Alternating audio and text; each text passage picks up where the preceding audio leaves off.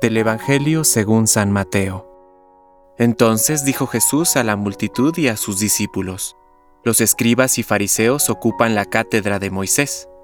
Ustedes hagan y cumplan todo lo que ellos les digan, pero no se guíen por sus obras, porque no hacen lo que dicen. Atan pesadas cargas y las ponen sobre los hombros de los demás, mientras que ellos no quieren moverlas ni siquiera con el dedo. Todo lo hacen para que los vean agradan las filacterias y alargan los flecos de sus mantos. Les gusta ocupar los primeros puestos en los banquetes y los primeros asientos en las sinagogas, ser saludados en las plazas y oírse llamar mi maestro por la gente. En cuanto a ustedes, no se hagan llamar maestro, porque no tienen más que un maestro, y todos ustedes son hermanos. A nadie en el mundo llamen Padre, porque no tienen sino uno, el Padre Celestial. No se dejen llamar tampoco doctores, porque solo tienen un doctor, que es el Mesías.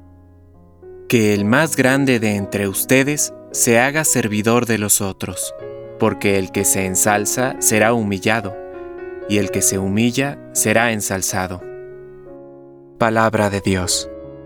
Compártelo Permite que el Espíritu Santo encienda tu corazón